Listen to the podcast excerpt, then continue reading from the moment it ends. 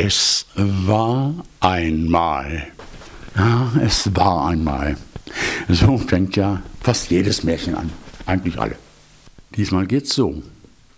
Es war einmal ein Müller, der hatte drei Söhne, seine Mühle natürlich, einen Esel und einen Kater. Die Söhne halfen ihm, das Korn zu mahlen und Mehl daraus zu machen. Der Esel holte das Getreide und brachte das Mehl zurück zu den Bauern. Die Katze aber half, die Mäuse wegzufangen, die es auf der Mühle gab. Auf jeder Mühle gibt es viele Mäuse. Als der Müller starb, teilten sich die drei Söhne die Erbschaft. Der älteste bekam die Mühle, der zweite den Esel, der dritte den Kater. Weiter blieb ja nichts für ihn übrig, mehr war nicht da. Der war ein bisschen traurig und sprach zu sich selbst, mir ist es doch ganz schön schlimm ergangen. Mein ältester Bruder kann Mehl mahlen, dein zweiter auf einem Esel reiten oder schwere Säcke transportieren. Was kann ich denn bloß mit einem Kater anfangen? Ach, ich lasse mir aus seinem Fell ein paar Pelzhandschuhe machen. Hm, ist ja besser als nix. Hör mal, fing der Kater an, der alles verstanden hatte und sprechen konnte, wie viele Tiere im Märchen. Hör mal, du brauchst mich nicht zu töten, um ein paar schlechte Handschuhe aus meinem Pelz machen zu lassen. Lass mir lieber ein paar Stiefel machen, dann soll dir geholfen werden, dann wird es dir bald besser gehen. Der Müllersohn wunderte sich, dass der Kater sprechen konnte und ihm das sagte, aber weil gerade ein Schuster vorbeiging, rief er ihn herein, ließ ihn die Stiefel anmessen. Als sie fertig waren, zog sie der Kater an, nahm einen Sack, machte dessen Boden voll Korn, band eine Schnur darum, womit man ihn zu ziehen konnte, den Sack. Dann warf er ihn über den Rücken und ging auf zwei Beinen wie ein Mensch zur Tür heraus. Da haben wir ihn, den gestiefelten Kater.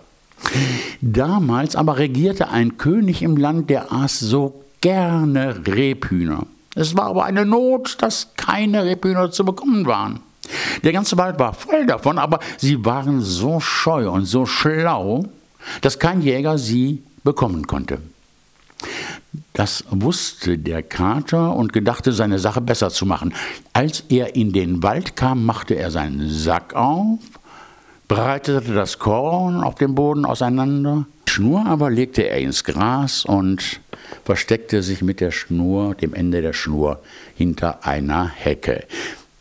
Die Rebhühner kamen bald angelaufen, fanden das Korn und eins nach dem anderen hüpfte in den Sack hinein. Als er genug drin hatte, so zehn oder zwölf waren es vielleicht, zog der Kater den Strick zu, lief herbei und ja, dann warf er den Sack auf den Rücken und ging geradewegs zum Schloss des Königs. Die Wache, die Schlosswache rief: Halt, wohin? Zum König, antwortete der Kater kurzerhand. Bist du verrückt? Ein Kater und zum König? Lass ihn nur gehen, sagte ein anderer Wächter. Der König hat doch oft Langeweile.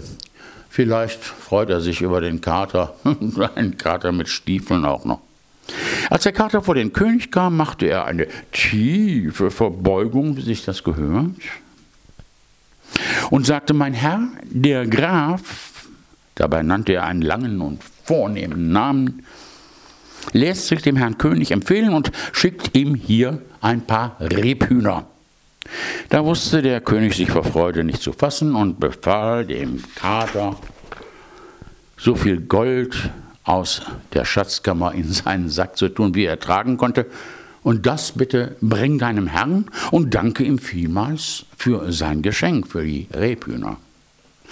Der arme Müllersohn aber saß zu Hause am Fenster, stützte den Kopf auf die Hand und dachte, dass er nun sein letztes Geld ausgerechnet für die Stiefel des Katers weggegeben habe, der ihm wohl nichts Besseres dafür bringen werde. Da trat der Kater herein, warf den Sack vom Rücken, schnürte ihn auf und schüttete das Gold vor dem Müller hin. Na, da hast du etwas Gold vom König, der dich grüßen lässt und sich für die Rebhühner bei dir bedankt. Der Müllersohn war froh über den Reichtum, ohne dass er noch recht begreifen konnte, was denn da passiert sei. Der Kater aber erzählte ihm alles, während er seine Stiefel auszog. Dann sagte er, äh, du hast jetzt zwar Geld genug, aber dabei soll es nicht bleiben. Morgen ziehe ich meine Stiefel wieder an, dann sollst du noch reicher werden. Dem König habe ich nämlich gesagt, dass du ein Graf bist. Am anderen Tag ging der Kater, wie er gesagt hatte, wohlgestiefelt wieder auf die Jagd und brachte dem König einen reichen Fang. So ging es alle Tage und der Kater brachte alle Tage oh, ganz schöne Menge Gold nach Hause und wurde so beliebt beim König, dass er im Schloss ein- und ausgehen konnte. Ja, die Wache musste ihn immer durchlassen, weil das war schon ein toller Kater. Eines Tages saß er in der Küche beim Herd und wärmte sich auf. Es war ganz schön kalt draußen.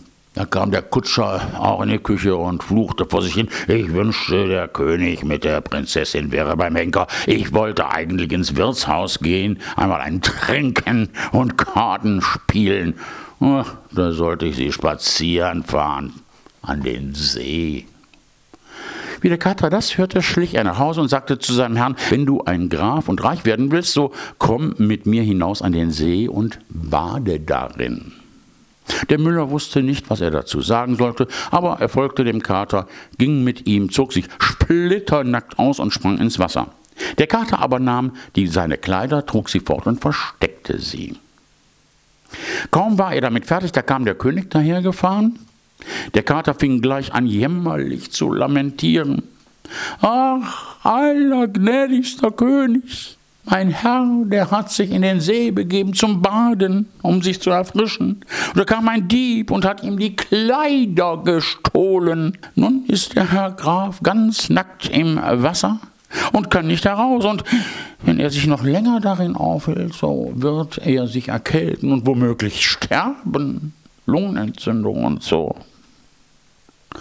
Wie der König das hörte, ließ er anhalten und einer seiner Leute musste zurück ins Schloss ganz schnell und von des Königs Kleider holen. Der Herr Graf, ja, ja, der Müllersohn, zog dann auch die prächtigen Kleider an und weil ihm der König ohnehin wegen der Rebhühner, die er meinte, von ihm empfangen zu haben, wohlgesinnt war, so musste er sich zu ihm in die Kutsche setzen. Die Prinzessin, die hier auch dabei war, war da gar nicht böse drüber, denn der Graf war jung und schön. Ob sie einen Müller auch so schön gefunden hätte, ich weiß nicht. Ich glaube kaum. Der Kater aber war vorausgegangen und zu seiner großen Wiese gekommen, wo über 100 Leute waren und Heu machten. Wem gehört die Wiese, ihr Leute? fragte der Kater. Dem großen Zauberer, antworteten die. Hört, jetzt wird gleich der König vorbeifahren. Wenn er wissen will, wem die Wiese gehört, so antwortet dem Grafen. Darauf ging der Kater weiter und kam an ein Kornfeld so groß, dass es niemand übersehen konnte. Da standen mehr als 200 Leute und schnitten das Korn. Wem gehört das Korn, ihr Leute? Dem Zauberer. Hört, jetzt wird gleich der König vorbeifahren. Wenn er wissen will, wem das Korn gehört, so antwortet dem Grafen. Und wenn ihr das nicht tut, so wird es euch schlecht ergehen. Das verspreche ich euch. Endlich kam der Kater an einen prächtigen Wald. Da standen mehr als 300 Leute, fällten die großen Eichen und machten Holz. Wem, ihr Leute, gehört der Wald? Dem Zauberer, antworteten sie. Hört, jetzt wird gleich der König vorbeifahren. Wenn er wissen will, wem der Wald gehört, so antwortet dem Grafen. Und wenn ihr das nicht tut, ja, dann gibt's aber was. Hm, nix Gutes. Der Kater ging noch weiter, die Leute sahen ihm alle nach und weil er so komisch aussah, so wunderlich aussah und wie ein Mensch auf den, in den Stiefeln einherging, so fürchteten sie sich ein wenig vor ihm.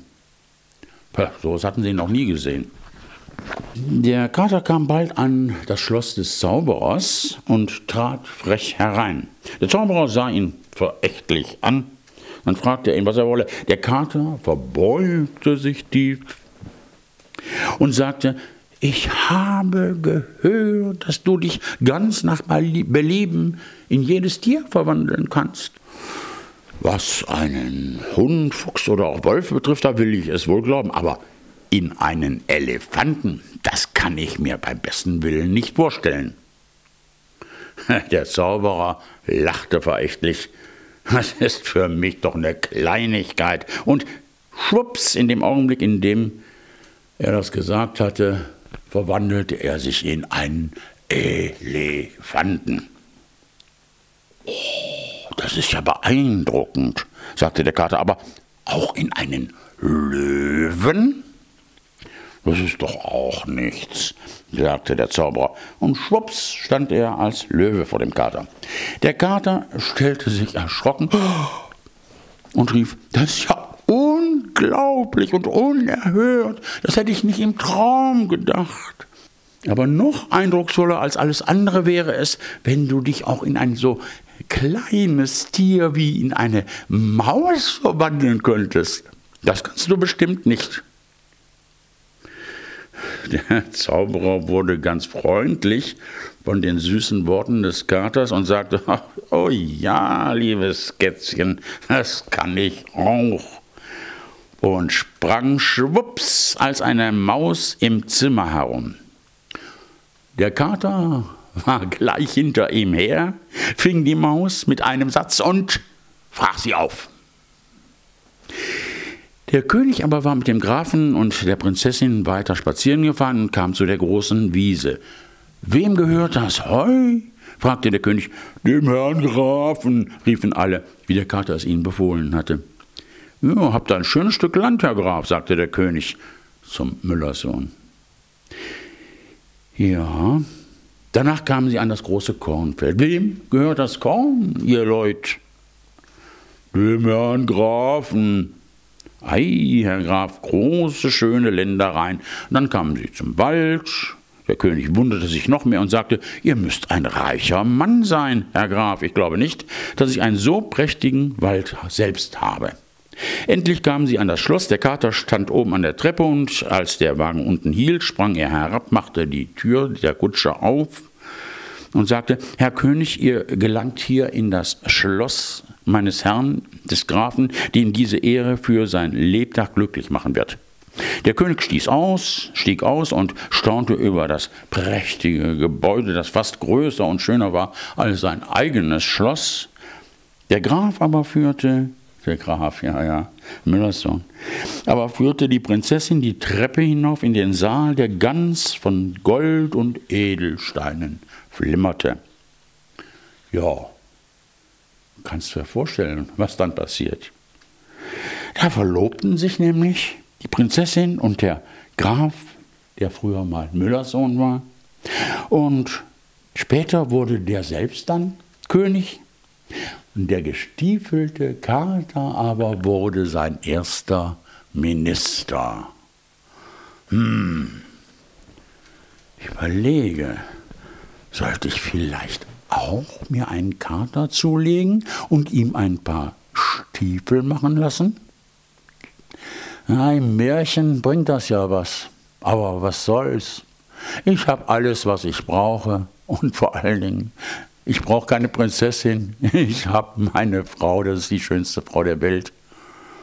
Und lieber bleibe ich so, wie ich bin. Bis zum nächsten Märchen. Tschüss, der Opa.